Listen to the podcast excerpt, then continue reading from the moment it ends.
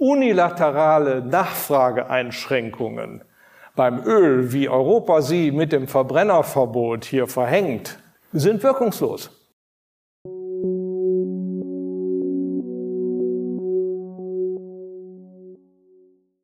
Willkommen beim Podcast des IWP, des Instituts für Schweizer Wirtschaftspolitik an der Universität Luzern. Alleingänge in der Klimapolitik seien nutzlos, sagt Prof. Dr. Hans-Werner Sinn am 6. September 2023 in seiner Vorlesung an der Universität Luzern. Deutschland sei dabei, mit einer Verbots- und Verzichtspolitik voranzugehen. 2023 hat das Land seine letzten Atomkraftwerke abgeschaltet. Ölheizungen dürfen ab 2024 nicht mehr neu eingebaut werden und für 2035 ist das Verbrenner aus beschlossen. Dabei zeige eine einfache ökonomische Analyse, dass all diese Maßnahmen dem Klimaschutz nicht helfen, erklärt der ehemalige IFO-Präsident im Podcast. Herr Bundesrat, Herr Staatssekretär, Herr Botschafter, liebe Kolleginnen und Kollegen, sehr verehrte Damen und Herren, liebe Studierende. Herzlich willkommen am Institut für Schweizer Wirtschaftspolitik, IWP. Herzlich willkommen hier an der Universität Luzern. Es ist mir eine große Freude, Sie hier alle so zahlreich begrüßen zu dürfen und in ein paar Minuten noch zahlreicher. Heute haben wir die besondere Ehre, einen herausragenden Denker und Pionier der Wirtschaftswissenschaften und einen einflussreichen Taktgeber der wirtschaftspolitischen Debatte begrüßen zu dürfen. Es ist Professor Emeritus Dr. Dr. H.C. Mult Hans-Werner Sinn. Professor Hans-Werner Sinn war von 1984 bis 2016 Professor an der Ludwig-Maximilians-Universität in München und leitete dort von 1999 bis 2016 das renommierte Wirtschaftsforschungsinstitut IFO. Sein Wirken wurde mit mehreren Ehrendoktorwürden gewürdigt. Seit 2021 trägt er auch die Ehrendoktorwürde eben dieser Universität der Universität Luzern.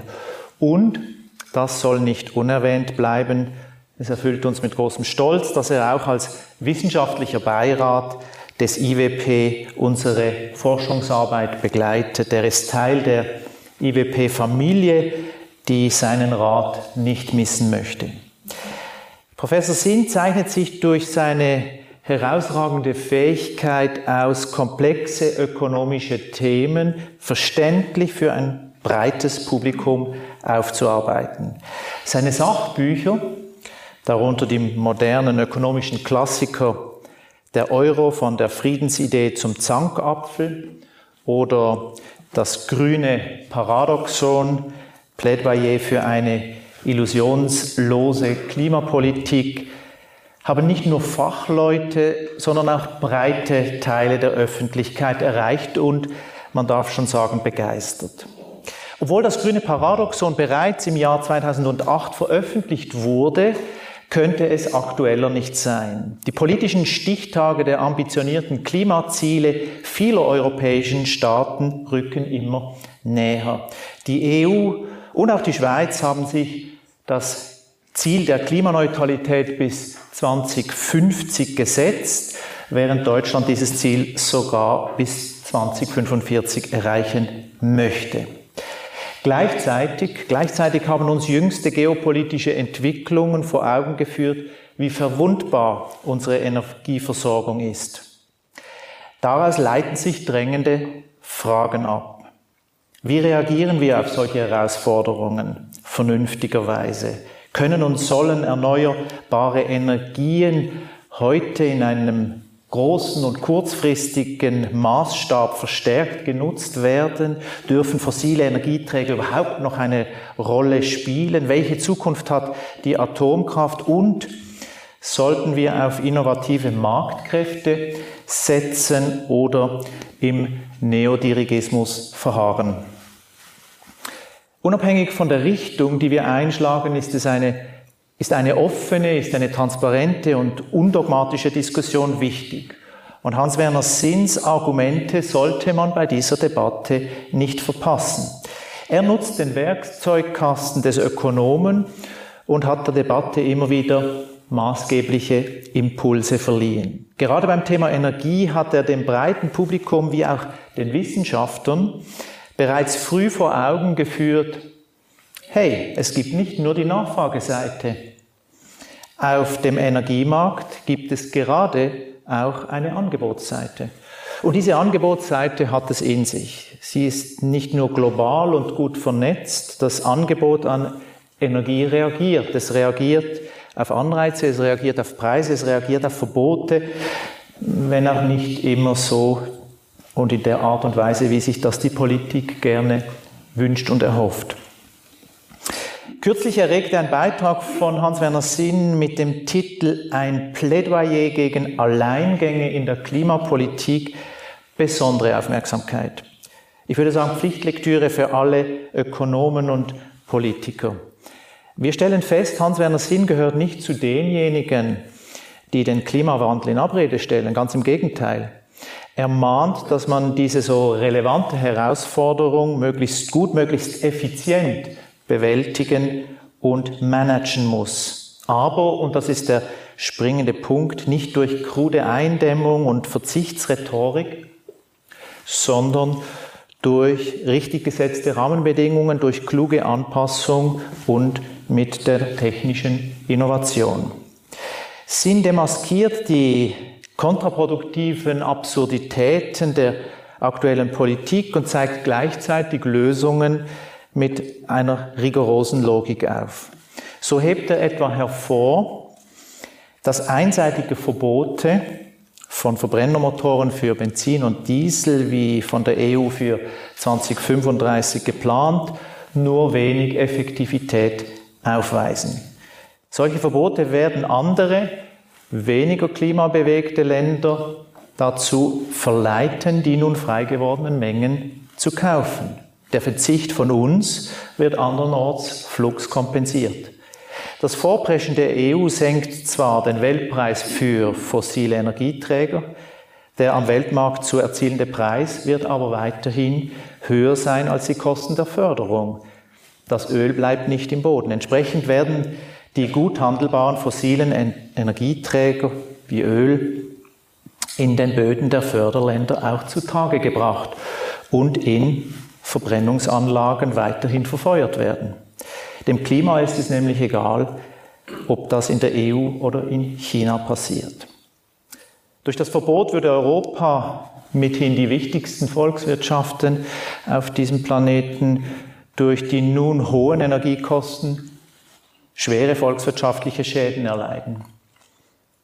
Dank der Symbolpolitik fehlen also die wirtschaftlichen Ressourcen für Innovation, für Investition, schlicht für eine langfristige Lösung des Problems, des Klimaproblems. Kurzum, die EU wählt die wohl denkbar schlechteste aller ökonomischen Lösungen. Es gibt bessere Lösungen und Hans-Werner Sinn wird sie uns gleich auch präsentieren.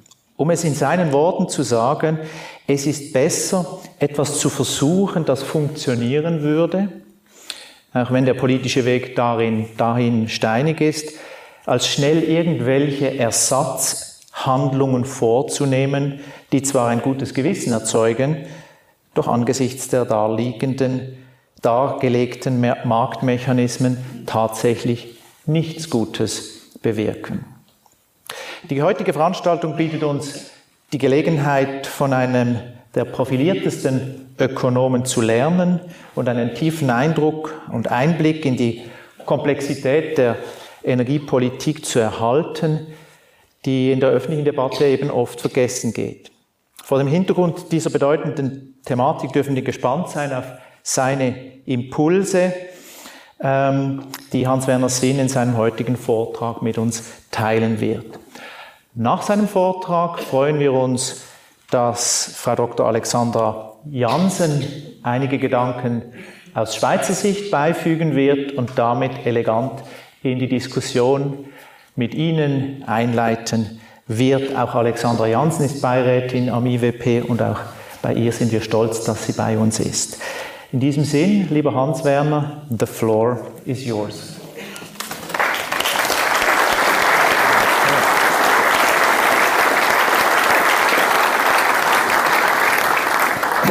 Lieber Christoph, vielen Dank für die freundliche Einladung.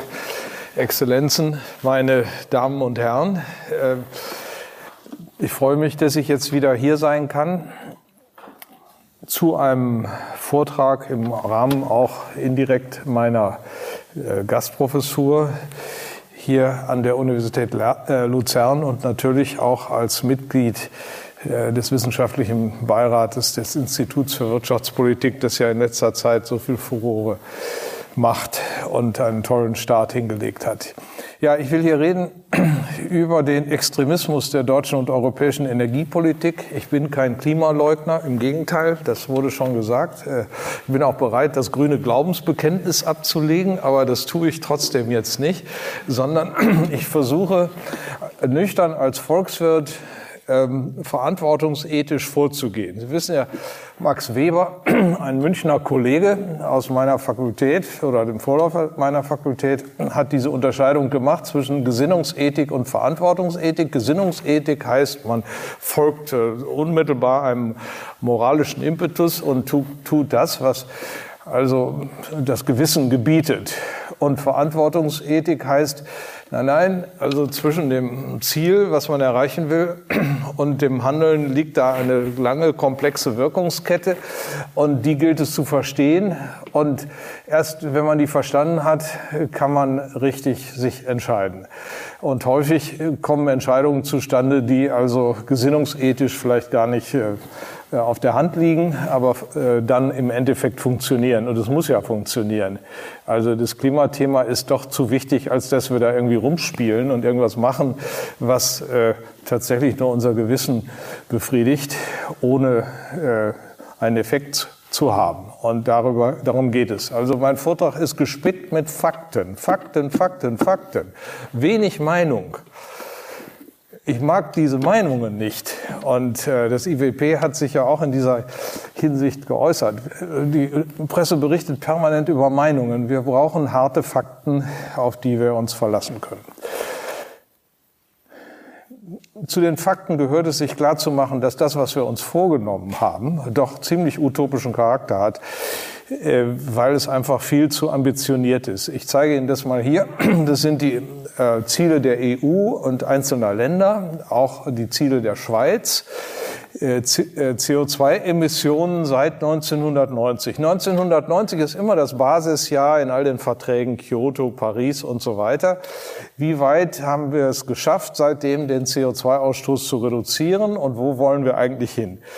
Äh, links im Bild also 1990, das ist gleich 100 Prozent gesetzt und äh, rechts im Bild äh, 2050 und da will die EU, die Schweiz und Deutschland, die Schweiz äh, verhält sich ja doch ziemlich EU-konform in all diesen Dingen auf Null.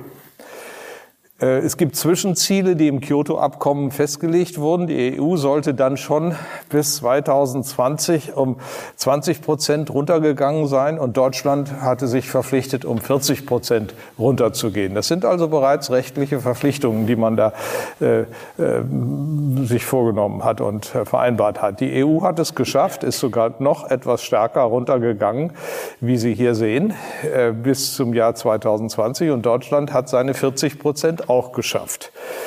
Naja, äh, Corona hat zum Schluss noch so ein bisschen mitgeholfen, aber das sieht schon gar nicht schlecht aus. Die Schweiz hat 20 Prozent Rückgang geschafft seitdem und es soll aber jetzt doch weitergehen. Bis 2030 will die EU um 55 Prozent zurückgegangen sein, Deutschland gar um 65 Prozent und die Schweiz um 50 Prozent. 2030 ist ja übermorgen, also das ist jetzt nicht mehr lang hin.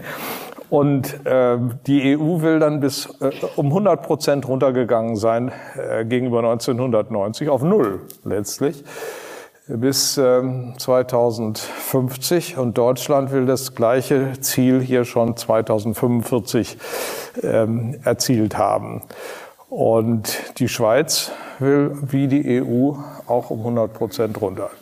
Also ich würde mal sagen, das ist schon sehr ambitioniert, wenn Sie bedenken, dass wir in 30 Jahren hier 40 äh, Prozent geschafft haben und für die restlichen 60, äh, Jahr, 60 äh, Prozent haben wir jetzt gerade mal noch 25 Jahre übrig.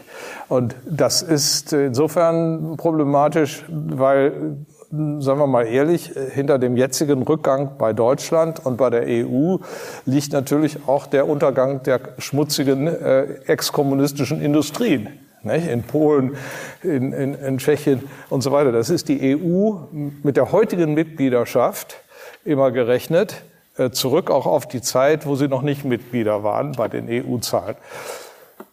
Deutschlands äh, Industrie im Osten ist total untergegangen und äh, ersetzt worden durch was anderes, was heute viel sauberer ist, als die äh, kommunistischen Wirtschaftssysteme jemals haben sein können. Das ist der, die Erklärung. Aber äh, können wir das so weitermachen? Nein, die low-hanging fruits sind alle gepflückt und jetzt wird es immer schwieriger.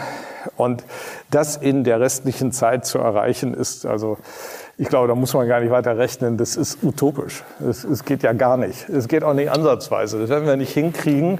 Und es ist eigentlich jedem, der die, die, die, die Grafik sieht, heute schon vollkommen klar. Die Frage ist, wie die Verantwortlichen da rauskommen aus der Kurve. Das ist eigentlich die einzige Frage, äh, wenn sie solche ambitionierte und unrealistische Ziele sich setzen.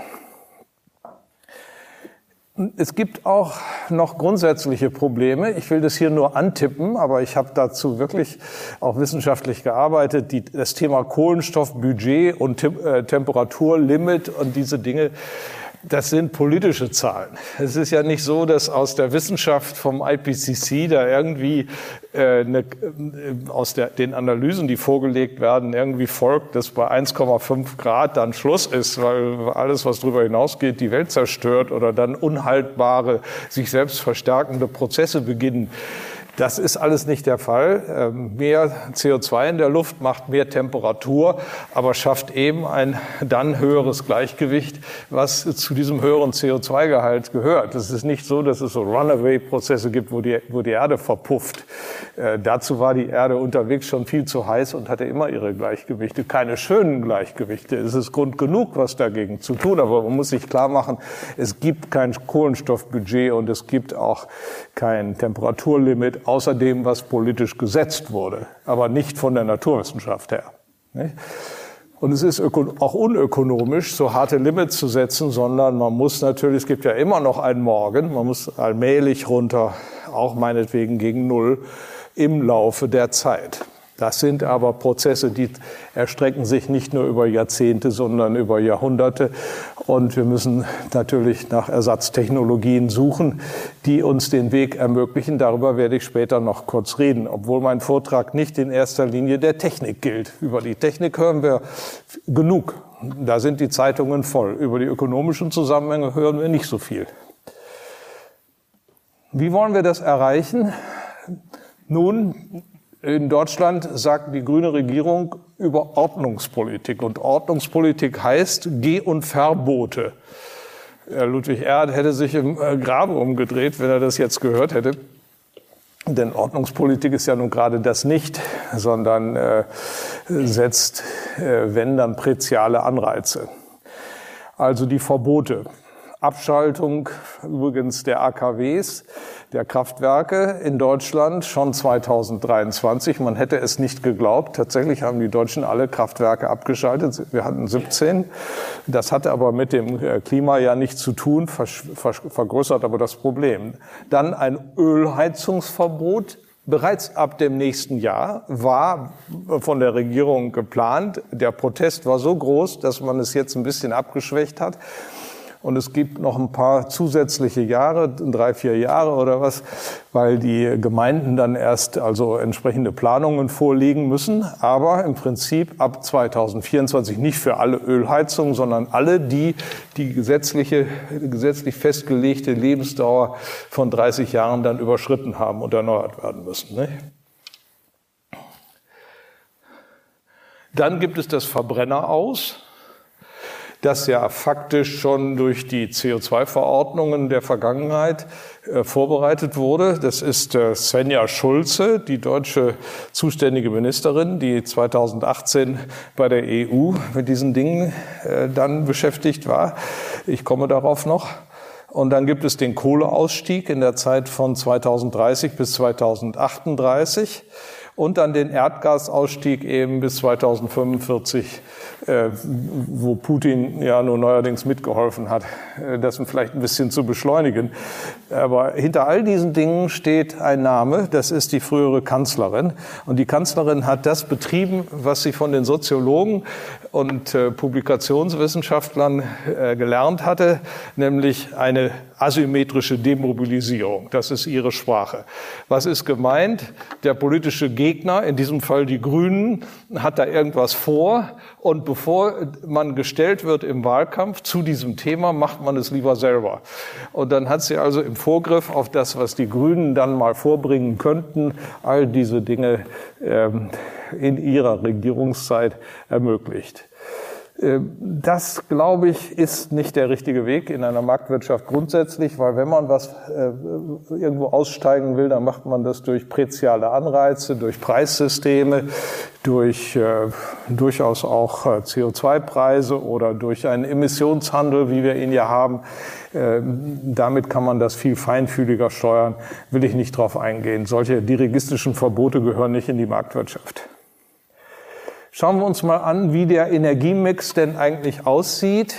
Äh, es gibt ja immer die, den Primärenergieverbrauch und den Endenergieverbrauch. Das unterscheidet sich ein bisschen, aber nicht so sehr. Das sind alles offizielle Zahlen. In der EU ähm, ist es so, dass wir also hier äh, ein gutes Drittel Mineralöl haben. Wir haben äh, 24 Prozent Gas. Dann da oben, dieser gelbe Zwackel, ist noch 11 Prozent Kernenergie. Links daneben kommt die Kohle mit 10 äh, Prozent. Das ist Braunkohle und Steinkohle. Und dann gibt es Erneuerbare doch immerhin mit 19 Prozent, wobei Wind und Solar 9 Prozent ist. Nur mal zum Vergleich. Irland, die Schweiz, hat hier ähnlich viel Mineralöl, aber weniger Gas und einen erstaunlich großen Zwackel an erneuerbarer Energie mit 27 Prozent und dann Kernenergie auch mit 27 Prozent. Das ist eigentlich schon eine sehr günstige Struktur, ähm, von der andere Länder, Deutschland insbesondere, äh, träumen können. Das ist nämlich der Energiemix in Deutschland. Sie sehen, dass wiederum Mineralöl hier so bei 35 Prozent liegt. Das Gas ist sehr bedeutsam. Das sind die Zahlen vor der Gasabschaltung 2020. Ähm, für alle Länder haben wir noch nicht so richtig aktuellere Zahlen, aber ich sage Ihnen gleich noch eine Zahl, die, die jetzt hier neuer ist. Ich habe das jetzt mal so aufgebaut, damit man sieht, was hier alles wegfallen soll. Die Kernenergie ist dann noch, dann ist da die Steinkohle, wenn Sie von oben links rübergehen, die Braunkohle, dann die erneuerbaren Energien lagen 2020 bei 16,5 Prozent und Gas war bei 26,5. So. Die Idee ist jetzt in Deutschland, diesen Zwackel, der hier Wind- und Solarenergie ist, den ganz gewaltig auszudehnen. Darauf liegt die gesamte Hoffnung Deutschlands. Deswegen soll zwei Prozent der Fläche äh, der Bundesrepublik Deutschland für solche Solaranlagen und Windanlagen verwendet werden. Hört sich nicht viel an, aber zwei Prozent der Fläche ist so viel wie äh, sämtliche Verkehrsflächen in den Städten und außerhalb in Deutschland, alle Autobahnen und so weiter zusammen oder auch sämtliche Gewerbeflächen der Bundesrepublik Deutschland. So viel soll also noch einmal der Natur abgetrotzt werden für die neue Industrialisierung zu grünen Zwecken. Also, was soll hier alles passieren? Ähm, erstmal keine Kernkraft mehr, das äh, war beschlossen und das ist realisiert. In diesem Jahr haben wir sie nicht mehr. Dann ähm, sollen Ölheizungen verboten werden. Das ist dies hier. Dann soll es kein Mineralöl äh, für PKWs mehr geben ab 2035, weil es ja das Verbrennerverbot gibt. Dann soll die Kohle entfallen bis 2038, Braunkohle und Steinkohle. Also ja, wenn man sich überlegt, dieser Wind- und Solarzwackel, der muss jetzt da schon ganz schön was leisten. Und nun sagen einige, ja, ich habe ja die Wärmepumpen, da muss ich das alles nicht so toll machen. Das ist aber auch nicht so ganz richtig, denn der Wind äh, und Solar, die Energie ist im Sommer richtig da und äh, häufig müssen wir das in den Winter transportieren. Und wenn wir das wollen, müssen wir die Wasserstoffschleife gehen. Da ist drei Viertel der Energie dann weg. Also, äh, dass man da noch äh, einsparen könnte, Primärenergie, wenn man jetzt ähm, äh, Wind- und Solarenergie an die Stelle dieser äh, traditionellen setzt. Das ist also ein Rechenexempel. Es hängt davon ab, äh, wo der Verbrauch dann wirklich da ist. So, und dann Mineralöl und Gas sollen bis 2045 weg. Ne? Das überlasse ich es mal Ihrer Fantasie, sich klar zu machen, welche Aufgabe das ist, innerhalb von ähm, jetzt äh, äh, 23 Jahren, 22 Jahren das hinzukriegen noch. Ne? Dass man diesen gelben Zwackel so ausdehnt, dass der ganze Rest da irgendwie vom Ergebnis her jedenfalls nicht eins zu eins gerechnet, das ist immer schwierig, vom Ergebnis her ersetzt.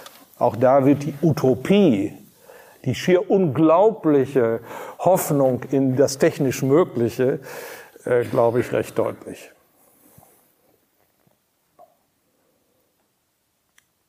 Also wenn man einem Unternehmensleiter bei ähnlichen Themen solche Vorschläge gemacht hätte in so kurzer Zeit, solche Anlagen, die selbst in der Errichtung zehn Jahre, 20 Jahre dauern, äh, hinzubringen, kann man eigentlich nur mit dem Kopf schütteln. Das ist zu ambitioniert. Deutschland ist mit seinem Weg wieder mal den Sonderweg gegangen. Man kann sich ja fragen in der Geschichte, warum wir gerne so diese Sonderwege gingen, aber diesmal wieder. Und ganz deutlich wird das bei der Atomkraft. Ich zeige Ihnen mal hier die offiziellen Zahlen über die Atomkraftwerke der Welt von der Internationalen Atomenergiebehörde. Und äh, Sie sehen, es sind 434 äh, Atomkraftwerke in Betrieb. Ganz unten steht Deutschland jetzt mal noch dabei, obwohl es äh, ja viele Länder gibt, die kein, äh, keine Atomkraft haben. Ich habe es mal nur noch dazu geschrieben, weil wir es vor kurzem noch hatten, zu Jahresbeginn. Ne? In Betrieb 434. Äh, die meisten Anlagen stehen in den USA, dann kommt Frankreich und gleich hoch praktisch China. Neubauten gibt es eine ganze Reihe, vor allem in China 23. Äh, dann gibt es Planungen, dann gibt es Vorplanungen. Und Sie sehen, äh, da ist einiges im Busch, was hier äh, vorgesehen ist, China insbesondere.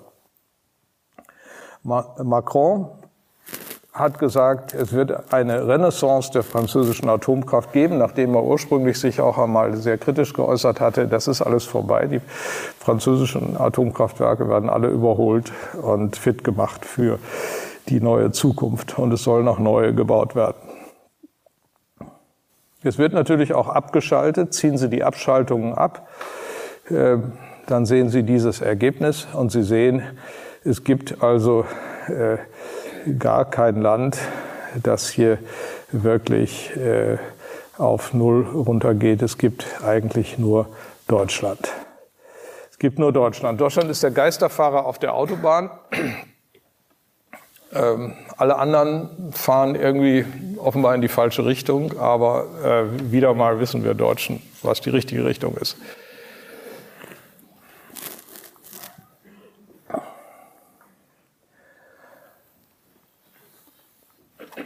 Diese Verbrennerverbote äh, regen mich ehrlich gesagt ein bisschen auf, weil äh, das zu Lasten äh, der Industrie geht.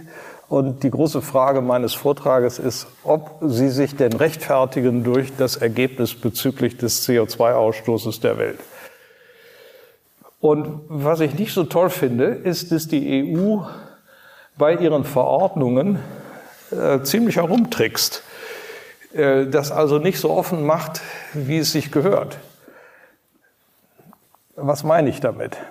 Das sind verschiedene EU-Verordnungen, die jetzt für verschiedene Länder, äh, Jahre, 2015, 21, 2030, hier den CO2-Ausstoß einer Flotte von PKWs darstellt, der noch erlaubt ist nach den e jeweiligen EU-Verordnungen. Es fing an mit einer Verordnung, die 2000, ab 2015 galt, wonach eben 135 Gramm CO2 pro Kilometer ausgestoßen werden durften. Das entspricht äh, 5 Liter Diesel äh, pro 100 Kilometer oder Diesel-Äquivalenten, wenn Sie es bei Benzinmotoren entsprechend rechnen. Fünf Liter. Naja, das ist schon sportlich. Ihre Autos, bei den meisten von Ihnen, die, wenn das äh, Verbrennerautos sind, brauchen noch mehr, aber immerhin äh, ist vorstellbar. Ab 2021 galt dann schon, dass 95 Gramm oder 3,5 Liter pro 100 Kilometer verbraucht werden durften. Und dann kam im Jahre 2018 diese, für meine Begriffe, unsägliche EU-Verordnung, wo die Svenja Schulze, die ich vorhin gezeigt habe, als deutsche Ministerin mit einer Reduktion gegenüber den bisherigen Werten um 30 Prozent in die EU-Kommission ging. Die hat dann 35 draus gemacht und das Parlament hat im Kompromiss äh, mit der EU-Kommission dann 37,5 Prozent Reduktion draus gemacht, macht 2,2 Liter Diesel-Äquivalente pro 100 Kilometer. So, und es geht nun nicht mehr. Sie können keine Autos produzieren, wo Sie sich reinsetzen wollen. Es geht ja auch um Sicherheitsfragen, die mit 2,2 Liter Diesel-Äquivalent fahren. Was hat sich denn die EU-Kommission hier vorgestellt? Ja, die Rechnung ist ganz einfach. Es ist der Flottenverbrauch. Und die sagt, naja, ihr könnt doch Elektroautos fahren. Und wenn ihr Elektroautos habt, habt ihr doch keinen CO2-Ausstoß. Das ist ja null. Und nur der Mittelwert muss 2,2 sein. Wenn ihr also ein Drittel jetzt äh, noch Verbrenner habt und zwei Drittel Elektroautos, dann dürfen das ja sogar 6,6 Liter für eure restlichen Verbrenner sein. Das kriegt ihr doch wohl noch hin. Was mich daran stört, ist, dass bei dieser Rechnung der CO2-Ausstoß der Elektroautos mit Null angesetzt wird. Das ist ja einfach nicht wahr. Denn der Auspuff liegt ja ein bisschen weiter nur im Kohlekraftwerk. Ist ja auch noch da. Überall. Nicht so sehr in der Schweiz, aber in den anderen Ländern, Deutschland und Osteuropa insbesondere, wird eine ganze Menge Kohle verbraucht, wie ich vorhin gezeigt habe, für die Stromerzeugung. Und insofern ist ein Elektroauto in diesen Ländern jedenfalls partiell auch ein Kohleauto. Ne? In Frankreich sind Elektroautos Atomautos. In Deutschland sind sie äh, keine Atomautos mehr. Sie sind vielleicht ein bisschen grün, vor allem aber sind sie derzeit noch Kohleautos. Und es soll ja weitergehen. Inzwischen ist im Green Deal äh, der Wert auf 1,8 Liter äh, äh, Dieseläquivalente pro 100 Kilometer runtergesetzt worden. Diese Formel, die da verwendet wird, ist ja so kompliziert und so einfach eine Spur zu komplex für die öffentliche Debatte, scheint es, nicht? Sodass also unter dieser Komplexität man letztlich mogeln kann. Es ist eine Mogelei. Es ist eine Mogelei, die liegt auf der gleichen Ebene wie die Mogelei der, der Hersteller dieser Dieselmotoren. Man lässt einfach bestimmte Dinge bei der Messung weg. Nun gut, wenn die, äh, das EU-Parlament mogelt, dann ist das rechtmäßig, weil sie ja das Recht äh, setzen. Und wenn äh, privat das gemacht wird, ist es halt nicht rechtmäßig. Ist schon ein Unterschied. Ich will es nicht vollkommen gleichsetzen, aber so richtig toll überzeugend ist dieser Ansatz nicht.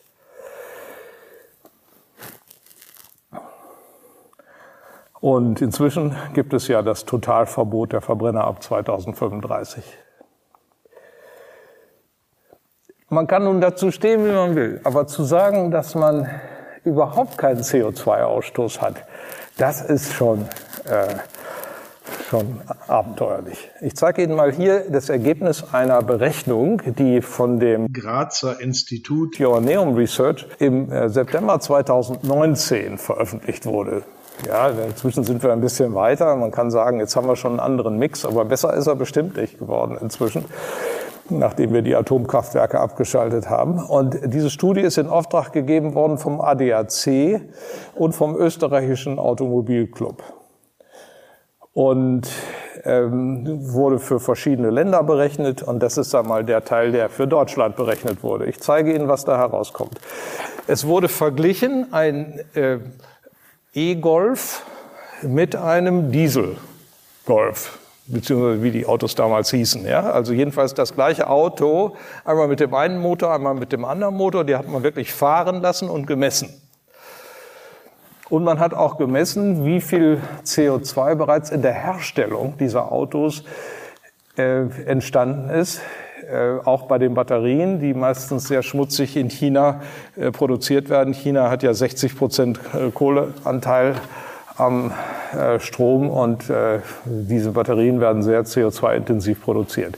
So, jetzt hat man also die beiden Autos quasi parallel laufen lassen und die Messungen gemacht und dann das hochgerechnet.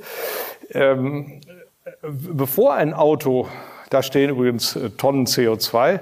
Im, Im Zuge dieser Laufleistung, da steht es bis zu 200.000 Kilometern auf der Abszisse, ähm, äh, kommt in der Summe immer mehr CO2 in die Luft. Nicht? Das sind die Tonnen CO2.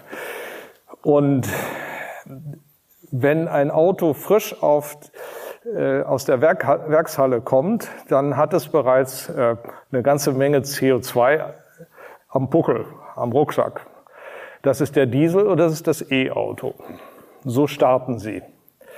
Und jetzt kommen variable Ausstoßmengen noch hinzu, in Abhängigkeit davon, wie viel man fährt. So, jetzt lassen wir die Autos mal 150.000 Kilometer fahren. Dann sieht man, dass die Dieselkurve äh, eine höhere Steigung hat als die äh, Kurve bei, den E-Autos. Aber ähm, äh, noch immer liegt der Diesel günstiger als das E-Auto.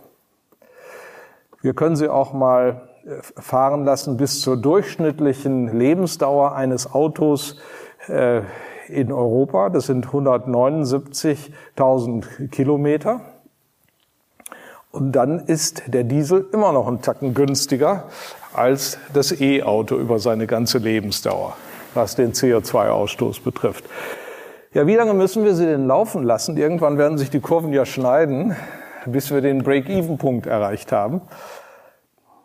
Bei 200.000 ist er noch gerade nicht erreicht. Wir müssen sie äh, fahren lassen bis zu 219.000 Kilometern. Dann haben sie beide über diese gesamte Laufleistung 175 Gramm äh, CO2 pro Kilometer ausgestoßen. Und nur Autos, die noch länger fahren als das, haben dann, oder wenn die Autos noch länger fahren würden, hätte das E-Auto dann einen Vorteil. Und interessant ist, diese 200.000, die tauchen in einer Studie des VW-Konzerns selber auf. Ja, die ist auch äh, damals veröffentlicht worden, ist dann im Internet gewesen, wieder wohl wieder verschwunden im Laufe der Zeit, aber auf meiner Homepage finden Sie sie. Und äh, weil ich war so gemein und habe sie einfach äh, stehen lassen und habe die äh, Tabellen dort markiert, wo man das sehr deutlich sieht. Das wurde äh, kommunikativ nicht in den Vordergrund gestellt, aber steht in deren Tabellen, die sie veröffentlicht haben.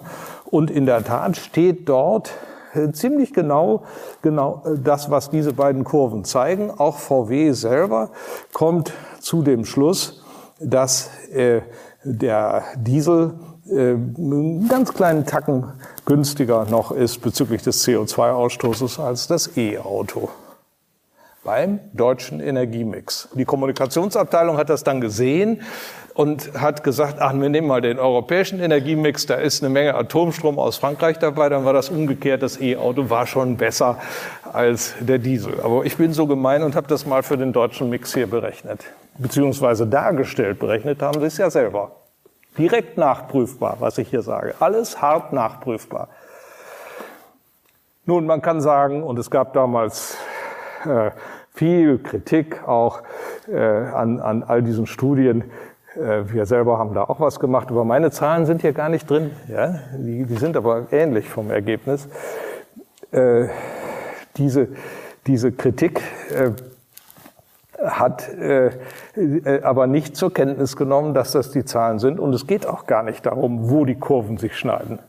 Selbst wenn sie sich viel früher schneiden würden, was ja im Laufe der Zeit hoffentlich mal passieren wird, wenn der grüne Stromanteil steigt, äh, ist ja immer noch ein CO2-Ausstoß bei den E-Autos da. Und diese EU-Formeln sagen, der Ausstoß ist null. Das bleibt auf sehr lange Zeit falsch.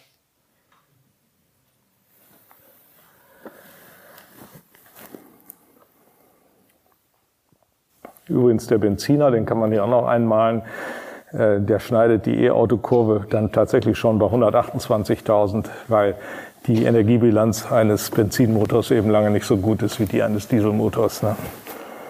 Der ist also bezüglich des CO2-Ausstoßes hier völlig außer Konkurrenz. So, die Konsequenz all dieser Beschlüsse der EU, dieser CO2-Verordnungen, die sehen Sie hier. Das ist der Fahrzeugbau in Deutschland seit dem Jahr 2008 links. Das ist dann die Lehman-Krise, da ist alles eingebrochen, dann ging es hier hoch. Und schauen Sie sich mal diese Entwicklung an seit 2018. Wir haben einen Rückgang äh, um 16 Prozent beim Fahrzeugbau in Deutschland. Man hatte jetzt ja gehofft, speziell VW, dass man mit den E-Autos hier äh, zur Avantgarde der Welt gehört und dann das große Geschäft machen kann. Aber Sie wissen, VW ist völlig auf den Bauch gefallen in China mit seiner Strategie. Äh, die Anteile gehen zurück. Äh, Herr Dies, der das propagiert hatte, ist inzwischen entlassen. Und man sucht jetzt händeringend nach einer realistischen Strategie, um hier im Wettbewerb noch zu bestehen. Aber es ist halt so, der Wettbewerbsvorteil, den die deutsche Automobilindustrie hatte, ist weg. Ja, so ein Dieselmotor besteht aus 4000 Teilen, alles Metallteile mit spezifischen äh, Legierungen und Eigenschaften, die eben in der Präzision, wie es nötig ist, herzustellen, außerordentlich schwierig war.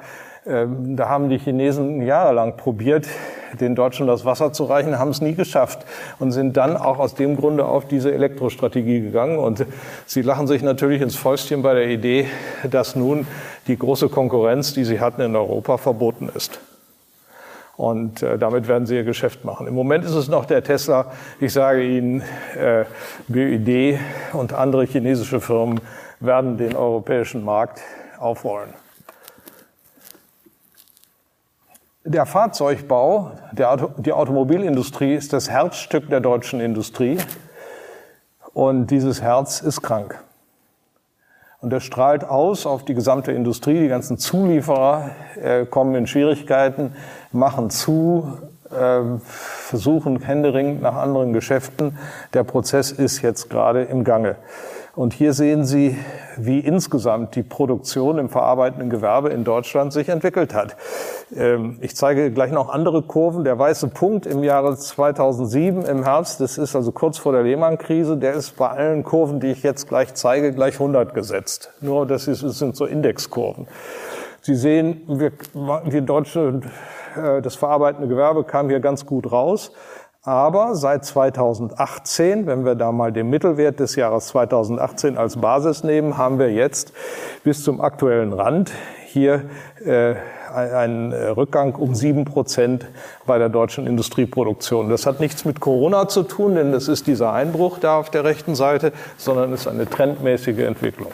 Die Deindustrialisierung, von der schon immer so befürchtend die Rede war, die ist nicht in der Zukunft äh, zu erwarten, sondern findet statt. Sie ist schon da. Und wie sieht das in anderen Ländern aus? Das wird Sie freuen. Auch seit 2018 gerechnet, die Schweiz ein Plus von 22 Prozent.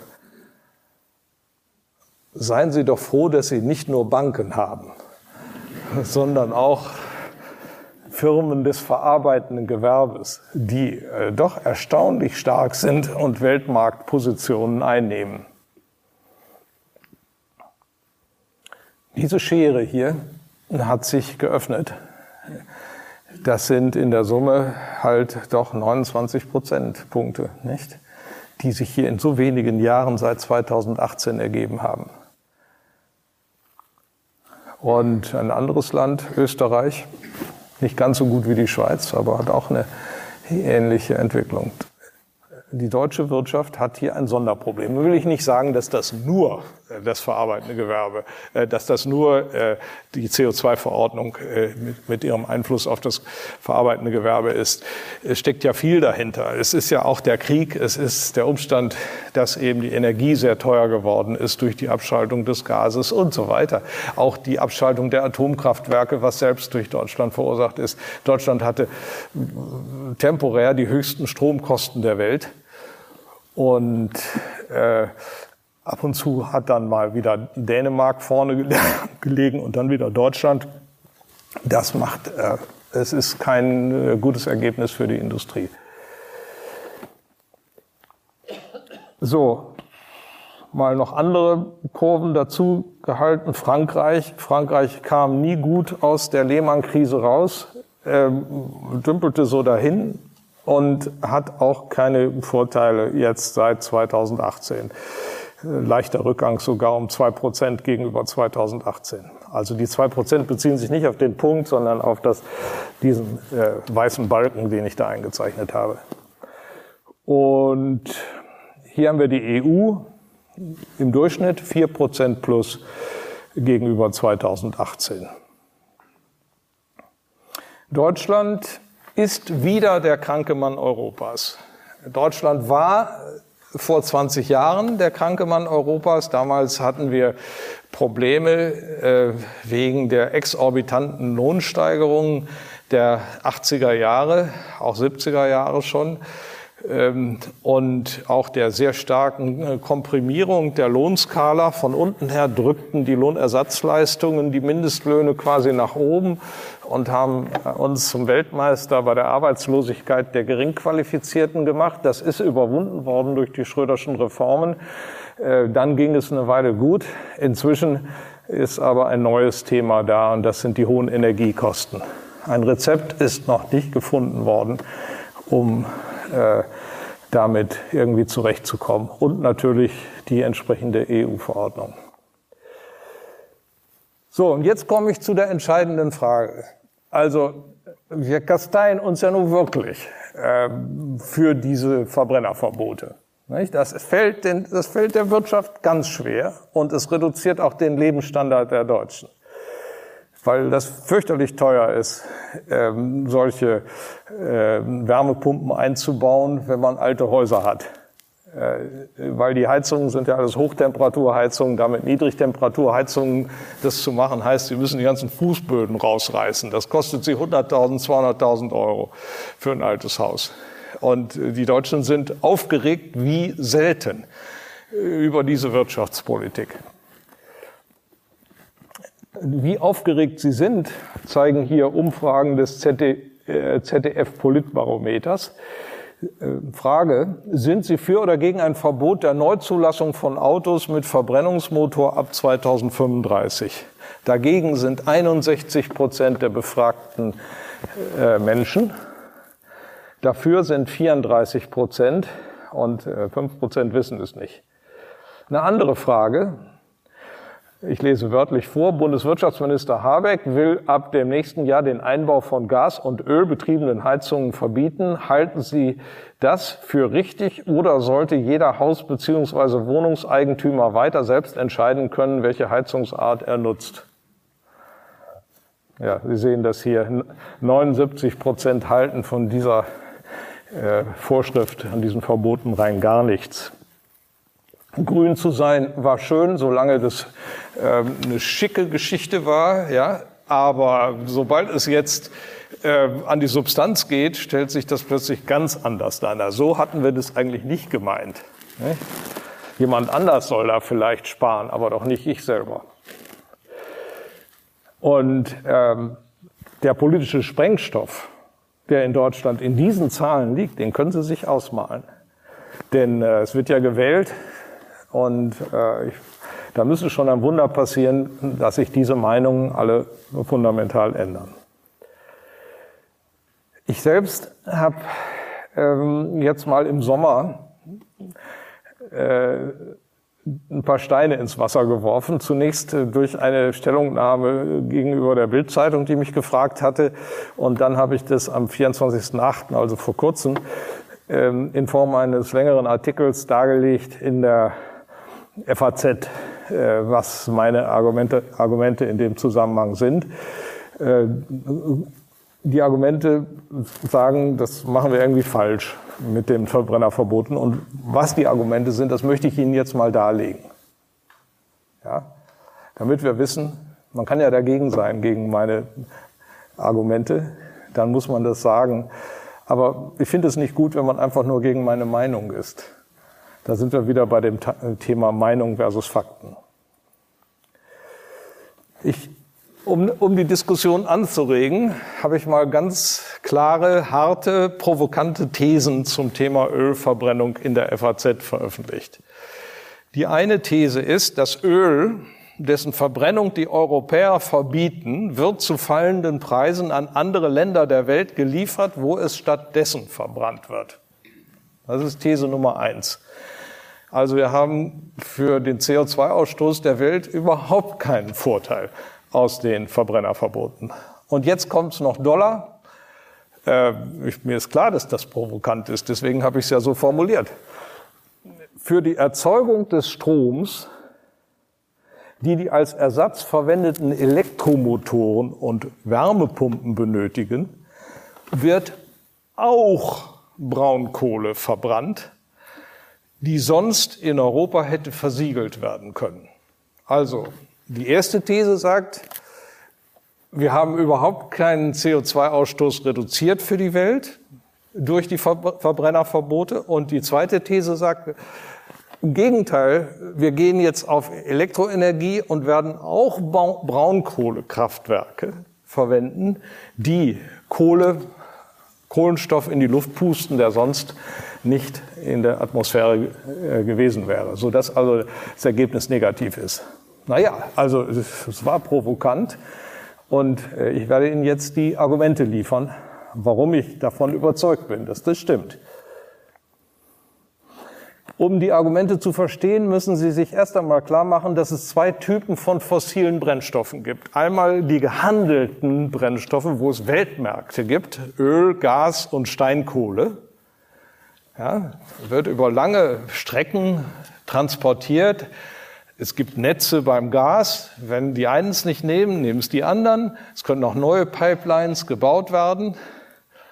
Beim Öl sowieso gibt es die Tanker und die Pipelines. Das Öl ist vollkommen variabel, wo äh, die Tanker in der Welt es entladen. Und auch die Steinkohle wird äh, gehandelt. Da fahren also die Schiffe über den Atlantik und bringen amerikanische Steinkohle nach Europa oder sonst wohin. Aber was nicht gehandelt wird, ist die Braunkohle oder fast nicht. Da wird so ein bisschen zwischen Deutschland und Tschechien gehandelt und so weiter aber äh, es wird nicht mit Schiffen über die Weltmeere transportiert. Braunkohle wird immer nur ver verwendet, wo sie abgebaut wird. Da steht dann das Kraftwerk und macht sofort aus der Verbrennung der Braunkohle den Strom und der Strom wird transportiert. Das ist wichtig, ganz wichtig für mein Argument. Also gehandelte und nicht gehandelte fossile Brennstoffe müssen wir unterscheiden. Eine weitere Aussage, die man sich ganz klar machen muss, damit man das versteht, aller Kohlenstoff, der mit dem Rohöl gefördert wird, also aus der Erde rausgeholt wird, oxidiert irgendwo, wird zu 100 Prozent zu CO2. Denn Oxidation, Verbrennung ist dasselbe. Wenn er nicht sofort oxidiert im Motor, dann tut er das anschließend mit seinen Rustpartikeln in der Luft, oxidiert, wird zu CO2. Wenn der Motor effizienter wird, weil er nicht mehr so viel Abwärme hat, das ist ja das, was die Ingenieure versuchen und auch erfolgreich versuchen, dann heißt das nicht, dass da sich irgendwas ändert. Es kann immer nur der Kohlenstoff oxidieren, der da reingesteckt wurde in den Motor. Ob es Abwärme ist oder Bewegungsenergie, spielt keine Rolle. Es ist derselbe Kohlenstoff. Sind die Kohlenstoffatome, an die sich dann im Zuge der Oxidation so ein Sauerstoffmolekül dran klebt und in, in dem Moment wird Wärme frei, wird Energie frei, die man verwenden kann. Da gibt es keinerlei technologische Möglichkeiten, irgendwas dran zu ändern, durch welchen Fortschritt auch immer. Das sind harte physikalische Gesetzmäßigkeiten und chemische. Fällt vielen schwer, das zu glauben. Ist aber so. Müssen auch nur ein bisschen nachdenken, dann werden Sie mir zustimmen, dass es so ist. So, das nächste, was Sie zur Kenntnis nehmen müssen, bei unseren internationalen Vereinbarungen im Pariser Abkommen und äh, den Folgeabkommen machen nicht so ganz viele mit. Diese, dieses Pariser Abkommen vom Jahr 2015 ist eigentlich nur eine Willenserklärung, hat zwischen den Ländern, die hier unterschrieben haben, keinerlei rechtsverbindlichen Charakter. Im Übrigen haben die Amerikaner es bis zum heutigen Tage nicht ratifiziert. Und äh, andere halten, die unterschrieben haben mit quantitativen Beschränkungen, halten sich nicht dran. Aber das will ich gar nicht mal berücksichtigen. Viele haben das unterschrieben, ohne sich zu irgendwas zu verpflichten. Wenn Sie da stehen, sehen äh, in dem Abkommen, wozu sie sich verpflichtet haben, steht da nur Wischiwaschi, irgendwelche Willenserklärungen allgemeiner Art, aber harte Zahlen und äh, das finden Sie auch im Internet. Harte Zahlen mit harten Beschränkungen finden Sie nur bei ganz wenigen Ländern. Ähm, nur eine Minderheit von 61 der 191 Unterzeichner hat eine verbindliche quantitative Emissionsbeschränkung akzeptiert. Und äh, das sind ungefähr ein Drittel der Länder mit etwas mehr als einem Drittel der Emissionen. China und Indien machen da nicht mit. Man hat sie in den Nachfolgeabkommen, auch in Ägypten und so weiter, äh, versucht zu nageln. Die lassen sich nicht nageln. Und sie bauen an Hunderten von Kohlekraftwerken. China ungefähr alle zehn Tage ein neues Kohlekraftwerk. China emittiert mehr CO2 als alle OECD-Länder, also alle entwickelten Länder der Erde zusammen. In 2020, ja, da kommt das nochmal, äh, hat es so viele neue Kohlekraftwerke äh, hergestellt, wie Deutschland hat. Also wenn ich nicht die Einheiten genau rechne, das ist jetzt ein bisschen flapsig formuliert, sondern genau den, äh, die Kraftwerkskapazität äh, in Kilowattstunden als Maß nehme. Also viele machen nicht mit. Die, die mitmachen, das sind die grünen Länder, das ist ungefähr dieses Drittel. Und der ganze Rest ist es nicht. Wer macht denn hier mit? China also nicht, ist äh, außerhalb dieses grünen Zwackels. Aber die USA haben sich nominell verpflichtet, wie gesagt, ohne Ratifizierung. Der Senat hat es nicht ratifiziert. Obwohl der Präsident gesagt hat, wir machen wieder mit. Aber es ist auch, äh, auch in den USA keine völkerrechtliche Verpflichtung. Dann äh, alle EU-Länder, die stehen also übrigens für 7,3 Prozent. Russland hat sich verpflichtet. Was das heißt in Zeiten des Krieges, ist ein anderes Thema. Äh, Japan hat sich verpflichtet, Kanada und dann noch viele kleine. Und äh, die vielen Kleinen haben sich aber großenteils eben auch zu gar nichts verpflichtet. Und dann gibt es hier noch große Länder wie Indien, die sich nicht verpflichtet haben, Iran und so weiter. Internationale Schifffahrt kann man hier gar nicht zuordnen. Jedenfalls gibt es keine Statistik dafür. Südkorea und Indonesien und, und so weiter, Saudi-Arabien. Also das ist die Realität. Wir haben es bei diesen CO2-Einschränkungen, die wir hier in Europa praktizieren, also doch mit der Frage zu tun, was geschieht eigentlich, wenn die anderen nicht mitmachen? Denn sie machen ja nicht mit. Macht der Unilateralismus Sinn? Also wenn Sie in die Kirche gehen und da ist ein Klingelbeutel und Sie gehen raus und äh, geben da was rein, dann sagen Sie, ich gebe ein bisschen rein, ich, interessiert mich nicht, was die anderen machen. Das ist jedenfalls mal mein Beitrag für die Armen der Welt oder so. Ja? Die Frage ist aber, was ist, wenn Sie wissen, hinter Ihnen kommen die Amerikaner oder sagen wir mal die Chinesen und greifen in den Klingelbeutel rein und holen das wieder raus? Würden Sie es dann auch noch reingeben? Das ist die relevante Frage. Also die Vorstellung, die viele haben, dass das bisschen Einsparung, was wir hier machen, äh, dann wenigstens ein bisschen Beitrag ist, die möchte ich hinterfragen. Ich glaube, es ist ein vollkommen falscher Narrativ. Der wird häufig von Klimagegnern verwendet. Wir sind doch so klein. Also was, welchen Einfluss hat das denn, wenn wir jetzt sparen? Kaum einen. Ich halte das Argument für irreführend, weil der Einfluss nach meiner These null ist, wenn es jedenfalls um Öl geht, um Rohöl. Und ich rede über das Rohöl.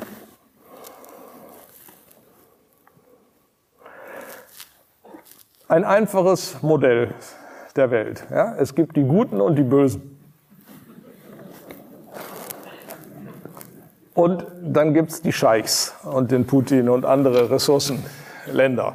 Ne? Gedanklich drei Pole machen wir. Europa, Asien, Ölproduzenten. Die Ölproduzenten holen jetzt den Kohlenstoff aus der Erde in Form von Rohöl. Das ist ja nicht nur Kohlenstoff, da ist ja auch Wasserstoff dran geklebt und der Wasserstoff verbrennt ja äh, CO2-neutral. Aber uns interessiert der Kohlenstoff. Den holen die jetzt äh, aus der Erde, verkaufen ihn auf dem Ölmarkt. Da kaufen die Europäer und die Asiaten. Was machen sie damit? Verbrennen es. Aller Kohlenstoff, der aus der Erde rauskommt, wird irgendwo verbrannt. Oder oxidiert ohne Flamme, meinetwegen.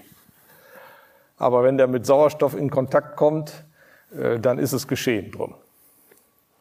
So, und damit kommt das CO2 in die Atmosphäre und löst dann die durchaus debattierbaren Effekte für das Weltklima aus. Ich persönlich äh, habe mich damit intensiv beschäftigt und äh, glaube, könnte auch äh, einen Vortrag halten über die Mechanismen. Aber das tue ich hier nicht. Ich stelle das nicht in Frage.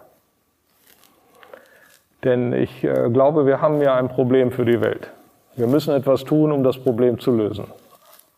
So, jetzt sagen die Europäer und noch die paar anderen Grünen, die wir vorhin gesehen haben, wir wollen das nicht mehr verbrauchen und wir sind jetzt mal gut und ersetzen das durch irgendwas anderes. Sie müssten aber nun doch wohl Folgendes tun. Sie müssten den Kohlenstoff weiterhin kaufen auf den Weltmärkten und auf europäischem Territorium große Tanks errichten, die sie füllen mit dem Rohöl, damit da keiner rankommt. Nur dann können Sie sicher, äh, sicher sein, dass dieser Kohlenstoff nicht in der Atmosphäre landet. Das tun Sie aber natürlich nicht, weil das viel zu teuer ist. Und äh, so, so hat hier keiner gedacht. Ich will das auch nicht propagieren, weil das auch irgendwie absurd wäre. Aber äh, so müsste man es machen, um zu verhindern, dass dieser Kohlenstoff in die Atmosphäre gelangt, in oxidierter Form. Wenn das nicht geschieht, dann ist doch einfach nur die Befürchtung, dass Folgendes passiert. Äh, das Öl wird anderswohin geliefert, zu fallenden Preisen, und andere nehmen es dann ab. Und es verbrennt dann dort. Okay? Nun kann natürlich theoretisch noch Folgendes passieren. Die, die Scheichs und die anderen äh, Ressourcenländer könnten ja reagieren auf die fallenden Preise, die wir hervorrufen, indem sie weniger extrahieren. Also die Frage ist im Grunde, was machen die Ölproduzenten? Wenn das ein Markt wäre wie für reproduzierbare Güter, dann würde also ein Preisrückgang sicherlich häufig zu einer Produktionseinschränkung führen, weil marginale Anbieter vom Markt verschwinden. Aber das ist hier bei natürlichen Ressourcen eine ganz andere Kiste, denn es muss ja nichts produziert werden. Man sagt hier zwar Ölproduzenten, aber das Öl ist ja schon da. Es liegt ja schon in der Erde, muss dann noch rausgeholt werden. Das ist keine große Affäre.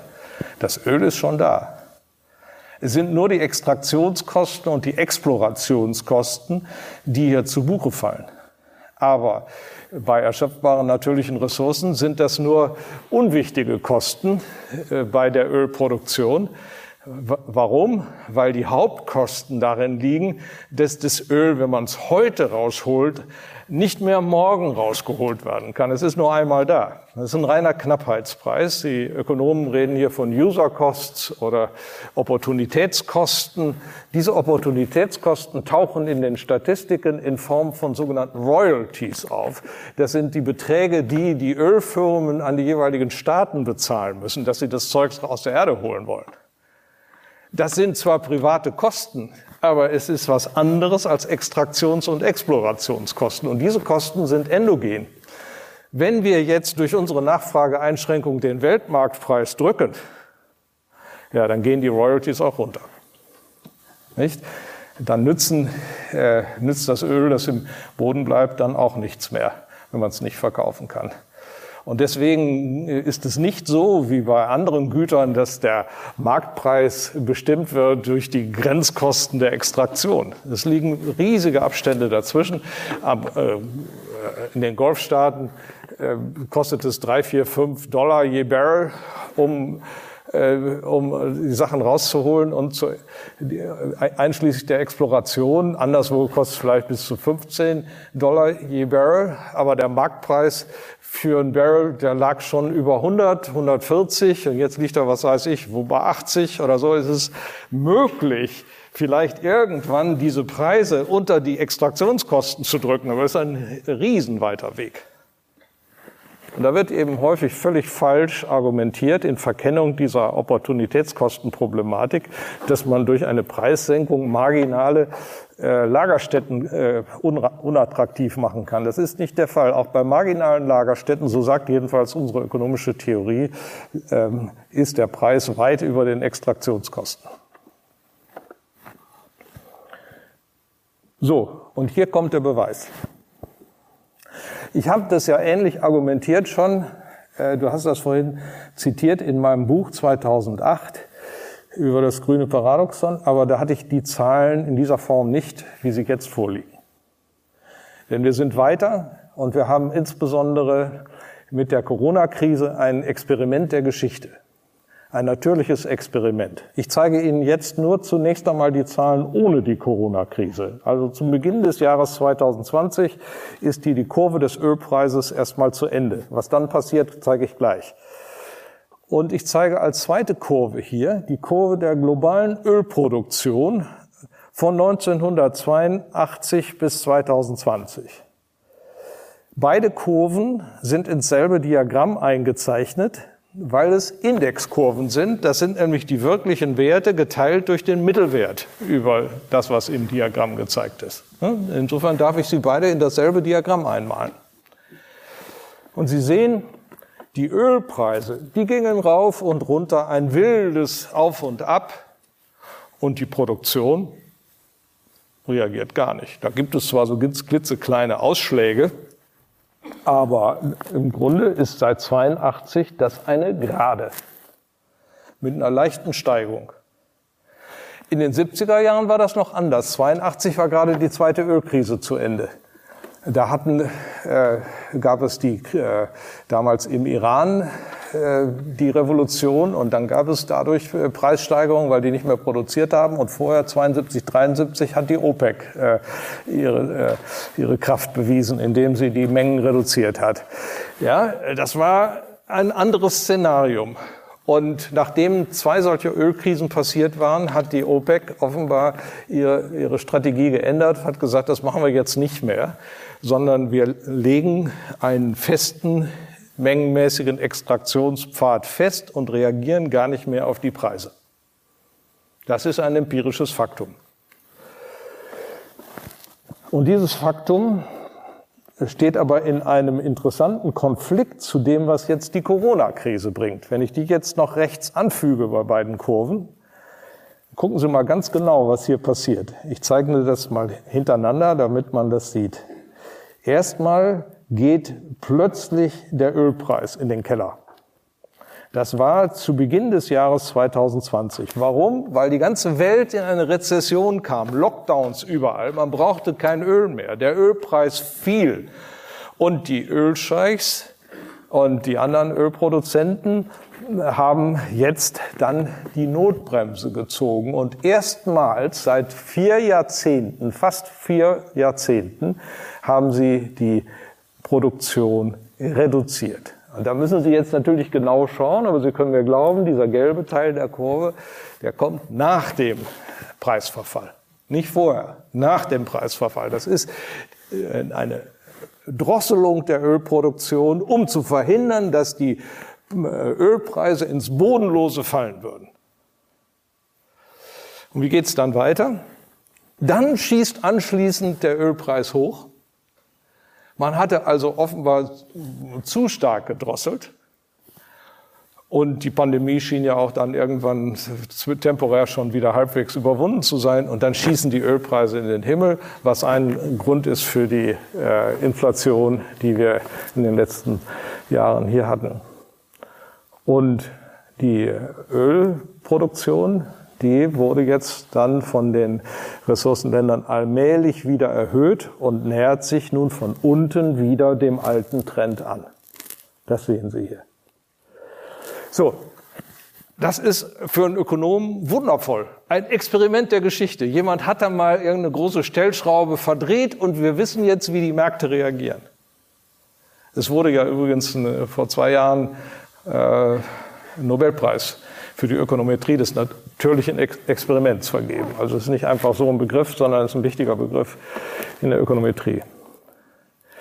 Zwei Lektionen können wir jetzt hieraus ziehen. Erstens, Alleingänge bei der Klimapolitik sind nutzlos. Denn in der Zeit vor der Corona-Krise gingen die Ölpreise rauf und runter, weil mal bestimmte Teile der Welt in der Rezession waren. Die haben dann weniger Öl gekauft.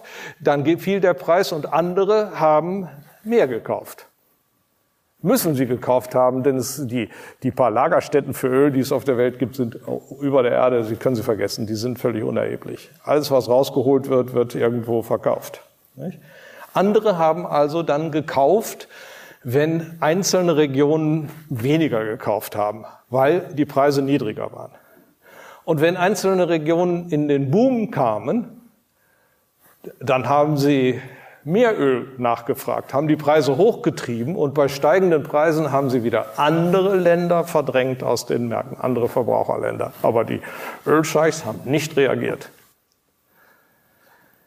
Und das heißt, unilaterale Nachfrageeinschränkungen beim Öl, wie Europa sie mit dem Verbrennerverbot hier verhängt, oder den Verboten, weil es ja auch um die Hausölheizungen geht, sind wirkungslos. Es folgt, dass die alleine nichts bewirken. Die Preise fallen und bei fallenden Preisen kaufen andere und die anderen sind nun dummerweise auch noch gerade die Konkurrenten, die für ihre Industrie das brauchen. Das heißt, wenn die Europäer jetzt keine, äh, kein Öl mehr kaufen, äh, dann helfen sie den Chinesen, die dann gerne für ihren industriellen Aufschwung auch das brauchen. Die Chinesen brauchen alles. Die machen Windflügel, die machen Solar, die machen äh, Kohle, die machen alles, wo sie überhaupt nur äh, Energie herkriegen. Und sie haben auch ihre Ölproduktion, ihren Ölverbrauch vergrößert und können das entsprechend noch weitermachen. Ja? Und es sind ja nicht nur die Chinesen. Die Welt ist groß. Überall entsteht Industrie. Überall ist die Nachfrage nach solchen fossilen Brennstoffen groß. Gut, das ist also die erste Lektion. Alleingänge sind nutzlos. Und zwar vollkommen nutzlos. Das, was wir einsparen, ist kein vernachlässigbarer kleiner Beitrag. Das ist nicht der Punkt. Es ist kein Beitrag. Und das Zweite ist, ein Klimaclub funktioniert. Sie kennen ja vielleicht diesen Begriff. Nordhaus hat den verwendet für seine Nobelpreisrede. Ähm, das heißt also, die Nachfragerländer müssen sich äh, zusammentun und gemeinsam ein Gegenkartell zur OPEC bilden, um äh, dann durch eine Mengeneinschränkung die OPEC in die Knie zu zwingen. Nur wenn alle zusammenhalten, alle Nachfrager, haben sie die Macht, die OPEC zu zwingen, das Zeugs in der Erde zu lassen. Und dann ist ein Klimaeffekt da. Das ist das, was wir lernen aus diesem Diagramm. Und es ist jetzt nicht viel Theorie. Die Theorie ist trivial. Es sind Fakten, Fakten, Fakten. Ich kann jetzt lange rumtheoretisieren, wie die sich wirklich verhalten, was ihre Pläne sind und so weiter. Das tue ich gar nicht. Das ist viel, das ist sehr spekulativ.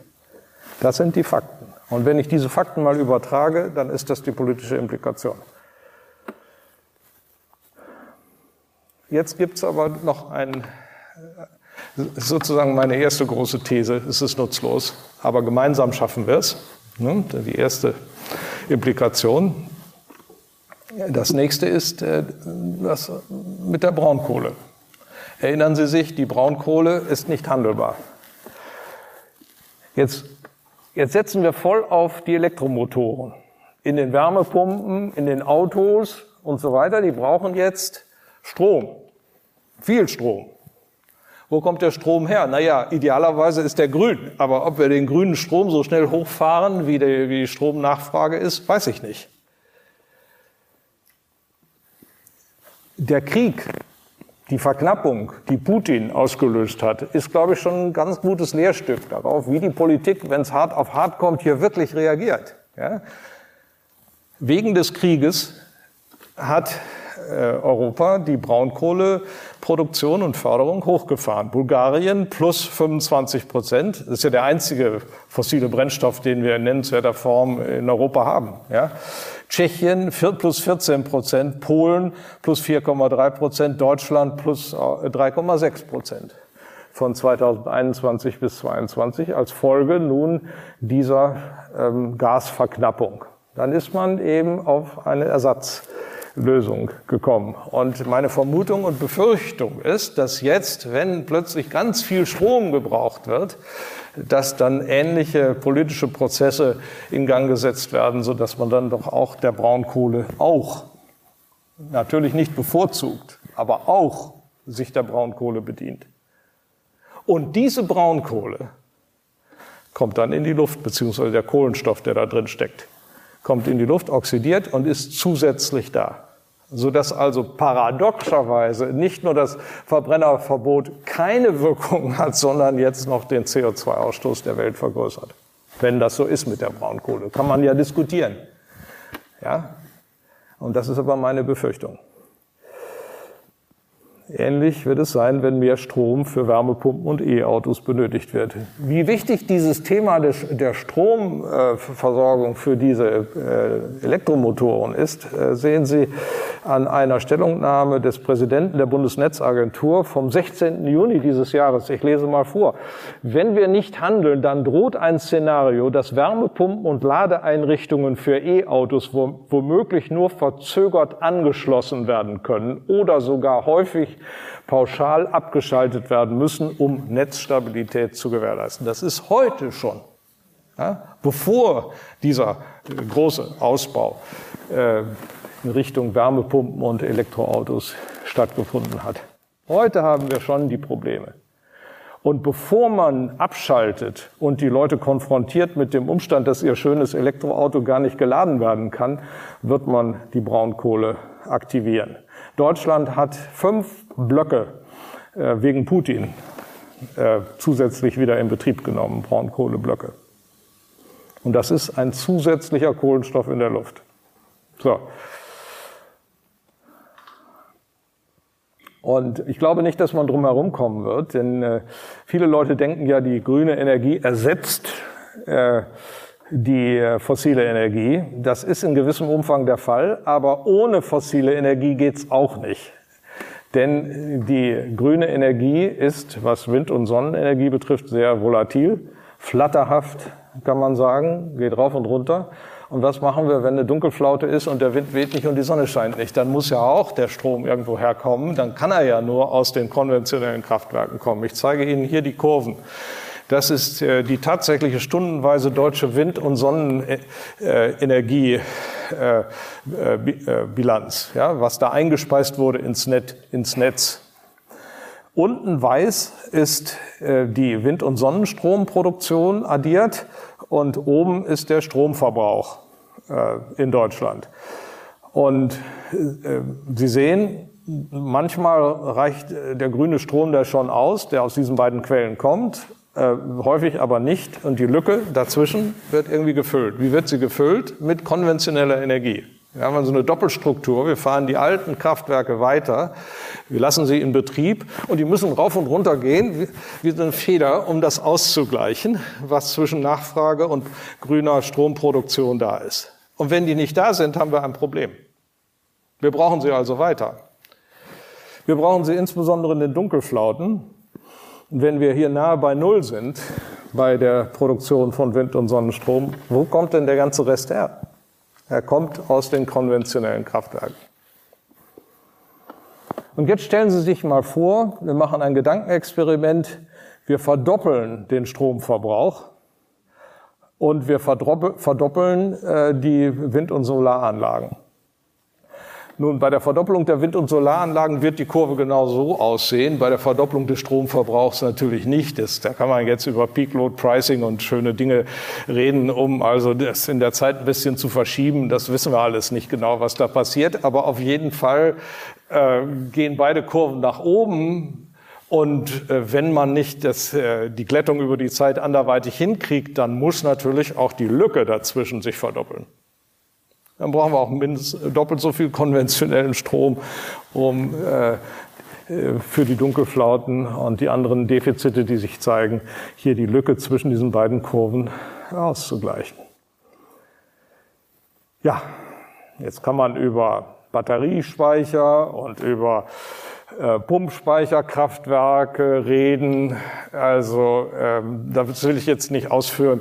Da gibt es genug Stellungnahmen dazu, dass das rein gar nicht geht, saisonale Schwankungen auszugleichen. Batterien können Sie die Schwankungen innerhalb eines Tages ausgleichen, aber nicht über die Wochen oder Monate hinweg vom Sommer, wenn Sie viel Strom im Überfluss haben, den auf den Winter zu transportieren. Das ist ein Ding der Unmöglichkeit. Schon gar nicht durch die Batterien, die Sie in Ihren Autos haben, denn die Autos wollen Sie ja fahren zwischendrin.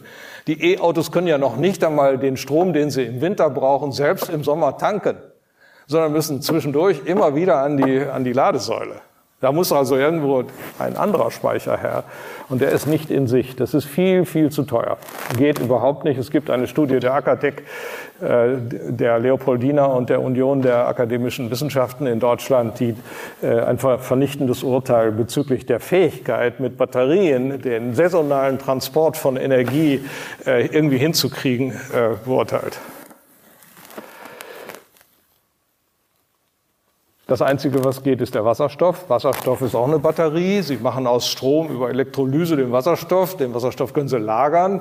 Ähm, Lagerkosten sind vernachlässigbar, können Sie zu einer anderen Zeit gebrauchen. Aber die Schleife vom Strom über den Wasserstoff zurück zum Strom äh, vernichtet drei Viertel der Energie. Das ist also eine ganz teure Geschichte und die Anlagen kosten auch also nicht viel Geld. Vielleicht geht's, vielleicht geht's. Aber da muss man noch sehr viel üben und da mal Pilotanlagen hinstellen, die funktionieren würden. Das gibt es alles noch nicht.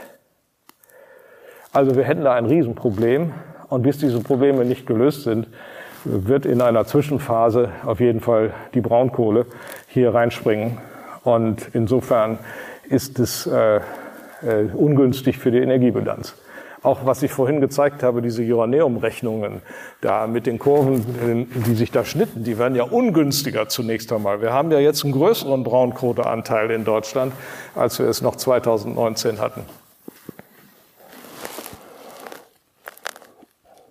Die Dunkelflauten bleiben bei Null. Wenn da kein äh, Wind ist und keine Sonne und kein Strom kommt, dann nützt es auch nichts, wenn Sie die Anlagen verdoppeln. Äh, zweimal Null ist immer noch Null.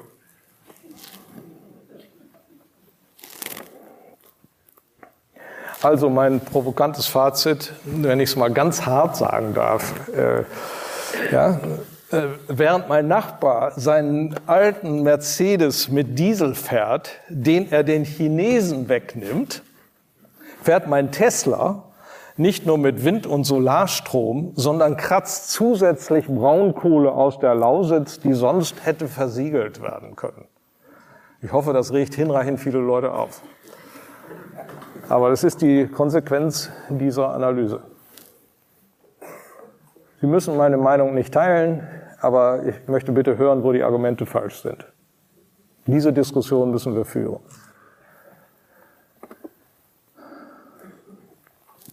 Es wurde mir entgegengehalten bei, bei dem Braunkohleargument, ja, das stimmt aber nicht. Wir haben ja in Europa den Emissionshandel.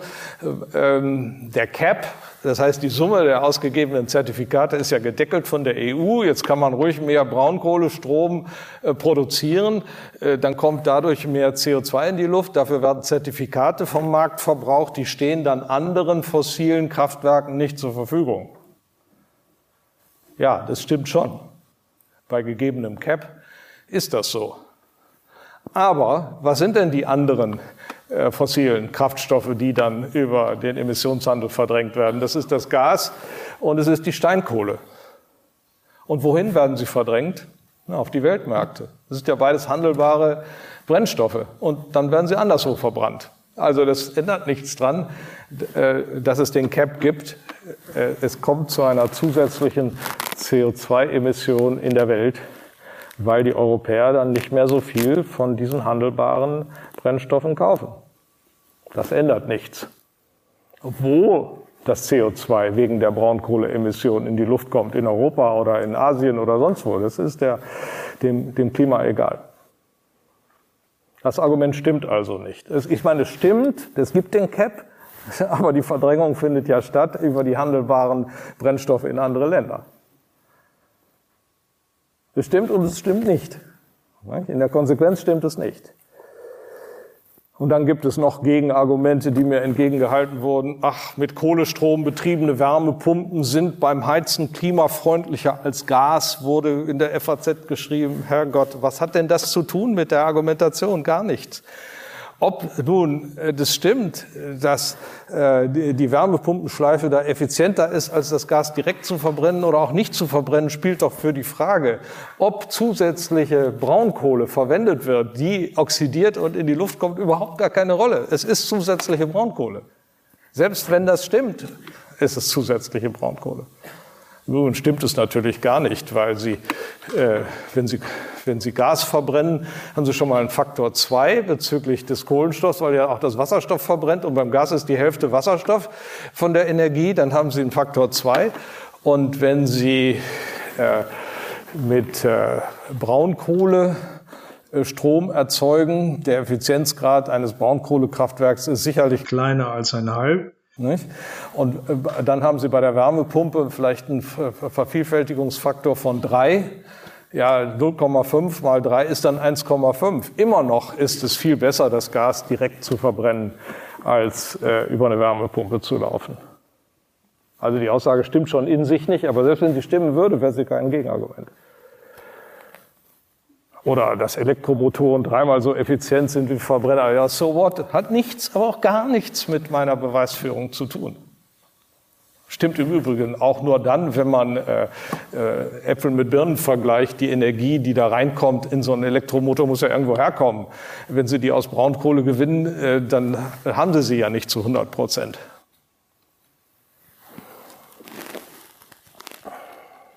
Und äh, dann wurde gesagt, ja, aber China, China hat in einem halben Jahr mehr Solarpanelen errichtet, als Deutschland insgesamt besitzt oder in den letzten x Jahren errichtet hat. Ist zwar eine richtige Aussage, aber doch kein Gegenargument. In welcher Form denn? Was hat das denn mit dem Verlauf der Kurven zu tun, die ich Ihnen gezeigt habe? Nichts. Alles richtige Aspekte des Geschehens haben aber gar keine Implikation für meine Beweisführung. Und dann wird gesagt, ja, aber es bewegt sich doch viel bei grünen Energien und die anderen tun ja doch auch was und das dürfte nach der Theorie gar nicht sein. Also dann wird man wieder überinterpretiert. Ich habe über den Ölmarkt geredet und nicht sonst. Es ist natürlich richtig, dass andere auch was tun. Aber wie viel tun sie denn? Es müsste sich ja zeigen in den Kurven, die ich Ihnen vorhin äh, demonstriert habe. Es zeigt sich nicht. Das Einzige, was sich zeigt, ist die Corona-Pandemie, sonst nichts. Was sind denn das für Narrative? Das sind doch reine semantische Kunststücke. Die haben doch keine quantitative Basis. Wir kommen dem Thema durch semantische Tricks und elegante Formulierungen nicht näher. Wir müssen rechnen. Und da kommt dann was anderes raus. Und die Zahlen uns anschauen. Also wir brauchen mehr Realismus in der Klimapolitik. Was sollten wir tun? Also erstmal glaube ich, die ganze Geschichte mit dem Kohlenstoffbudget und dem festen Temperaturziel müssen wir kassieren. Das ist zu politisch zugegriffen, zu wenig äh, belastbar. Ökonomisch schon mal rein gar nicht. Eine Verlangsamung der Extraktion ist freilich zur Verlangsamung des Klimaeffekts gut zu begründen. Wir brauchen keine Verbote dass bestimmte Dinge nicht gemacht werden dürfen oder bestimmte Techniken vorgeschrieben werden, wie man seine Häuser isoliert oder so, sondern eine präziale Lenkung. Dann macht man eben CO2-Preis, dann reagieren die Leute so, wie sie es können und das ist viel effizienter. Dann kann man mit weniger Kosten das gleiche Umweltziel erreichen oder umgekehrt bei gegebenen Kosten, die man bereit ist zu tragen als Gesellschaft, viel mehr Umweltnutzen erzielen. Keine Alleingänge Europas schon gar nicht mit äh, dem, wie wir es gemacht haben, einer Rechtsverbindlichkeit nach innen, im Innenverhältnis, da ist das inzwischen so, aber nicht nach außen hin gegenüber anderen Ländern. Und dann auch nicht so ein äh, Wischiwaschi-Abkommen wie das Pariser Abkommen, das nur ein Drittel überhaupt in irgendeiner Form sowieso alles rechtsunverbindlich äh, bindet. Wir brauchen einen Klimaclub mit allen Großmächten. Der Klimaclub muss nicht 100 Prozent sein, das ist nicht nötig. Aber sagen wir mal, die Europäer, die Amerikaner, äh, die Inder, die müssten schon dabei sein. Und, am, und die Chinesen natürlich müssen dabei sein. Und am liebsten noch die Brasilianer, die ja auch sehr stark gekommen sind die letzten Jahre. Dann haben wir schon die Macht, die OPEC zu bezwingen. Und die anderen, die nicht mitmachen, gegenüber denen haben wir eine politische Macht. Wir können sie bedrängen durch Handelsbeschränkungen. Äh, denn äh, wer nicht drin ist im Klimaclub, der kann auch nicht äh, Freihandel fordern. Und da werden dann schon einige mitmachen. Und um das dann umzusetzen, brauchen wir in dem Klimaclub den Emissionshandel.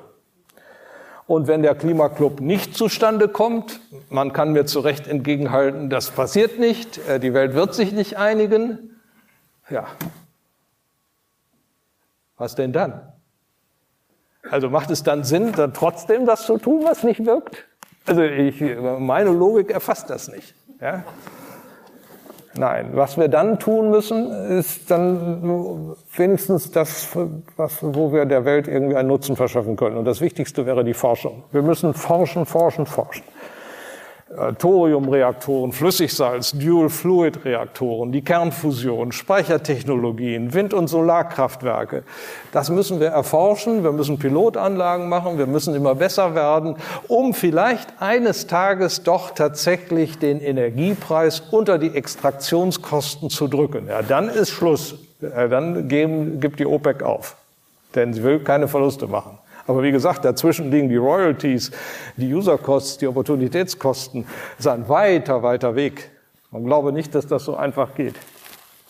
Doch mit der Kernfusion, Bill Gates hat ja jetzt beschlossen, mit Microsoft ein Fusionskraftwerk zu bauen äh, für die Versorgung einer seiner Fabriken. Hat sich rechtsverbindlich äh, erklärt, das zu finanzieren. Und äh, das ist schon mal ein Pfund, wenn der das sagt. Da tut sich viel, auch mit den vielen kleinen Flüssigsalzreaktoren. Gibt es mehrere Firmen in Amerika, die dran arbeiten. Das ist eine neue Revolution, ähnlich wie die digitale Revolution, die in Amerika im Moment unterwegs ist. Das kann gelingen.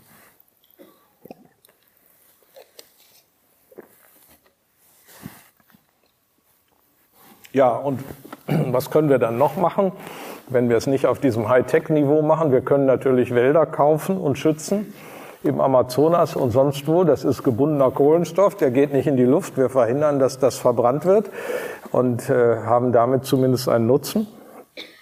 Und statt Holz zu verbrennen, wie wir das in großem Umfang tun für Pellets und alle möglichen Zwecke, können wir auch Holzhäuser bauen.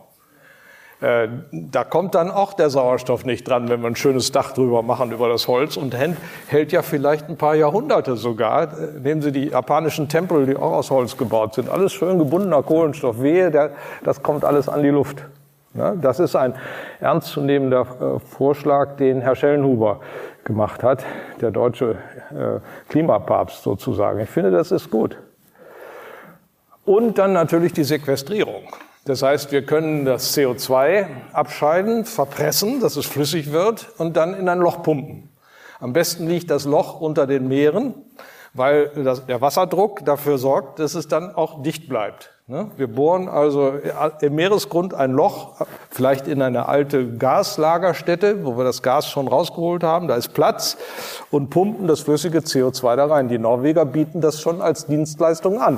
Es gibt viele äh, geologische Möglichkeiten in Europa, das zu machen. Das würde sofort helfen. Im Sinne dieses, meines Beispiels mit der Kirche, ja, äh, da ist der Klingelbeutel. Ich weiß, die Chinesen geben da nichts rein. Ich gebe was rein, dann habe ich einen kleinen Beitrag geleistet, aber die Chinesen holen es auch nicht raus. Ne? Das ist etwas, was wir machen können, was ein kleiner, aber vorhandener Beitrag ist. Und schließlich bleibt der Selbstschutz. Das heißt, wir können Deiche bauen, wenn, es, wenn die Flüsse über die Ufer treten oder gar der Meeresspiegel irgendwann sinkt, äh, steigt, weil, weil der Südpol abschmilzt. Das ist aber noch weit hin. Und wir können Klimaanlagen errichten, wir können den Hoch Hochwasserschutz verbessern, wir können unsere Siedlungspolitik verändern. Es müssen ja nicht die Leute unbedingt in den Flusstälern wohnen, sondern ein bisschen mehr am Rande. Also da kann man ja einiges tun, um die Schäden in den Griff zu kriegen. Das sind alles sinnvolle Maßnahmen, die man auch unilateral tun kann. Aber am besten ist es, die Welt einigt sich und wir gehen den Weg des Klimaclubs, wie Nordhaus vorgeschlagen hat. Er war nicht der Einzige, das haben auch andere äh, sich gedacht. Aber, aber darauf will ich jetzt hier nicht eingehen. Vielen Dank für Ihre Aufmerksamkeit.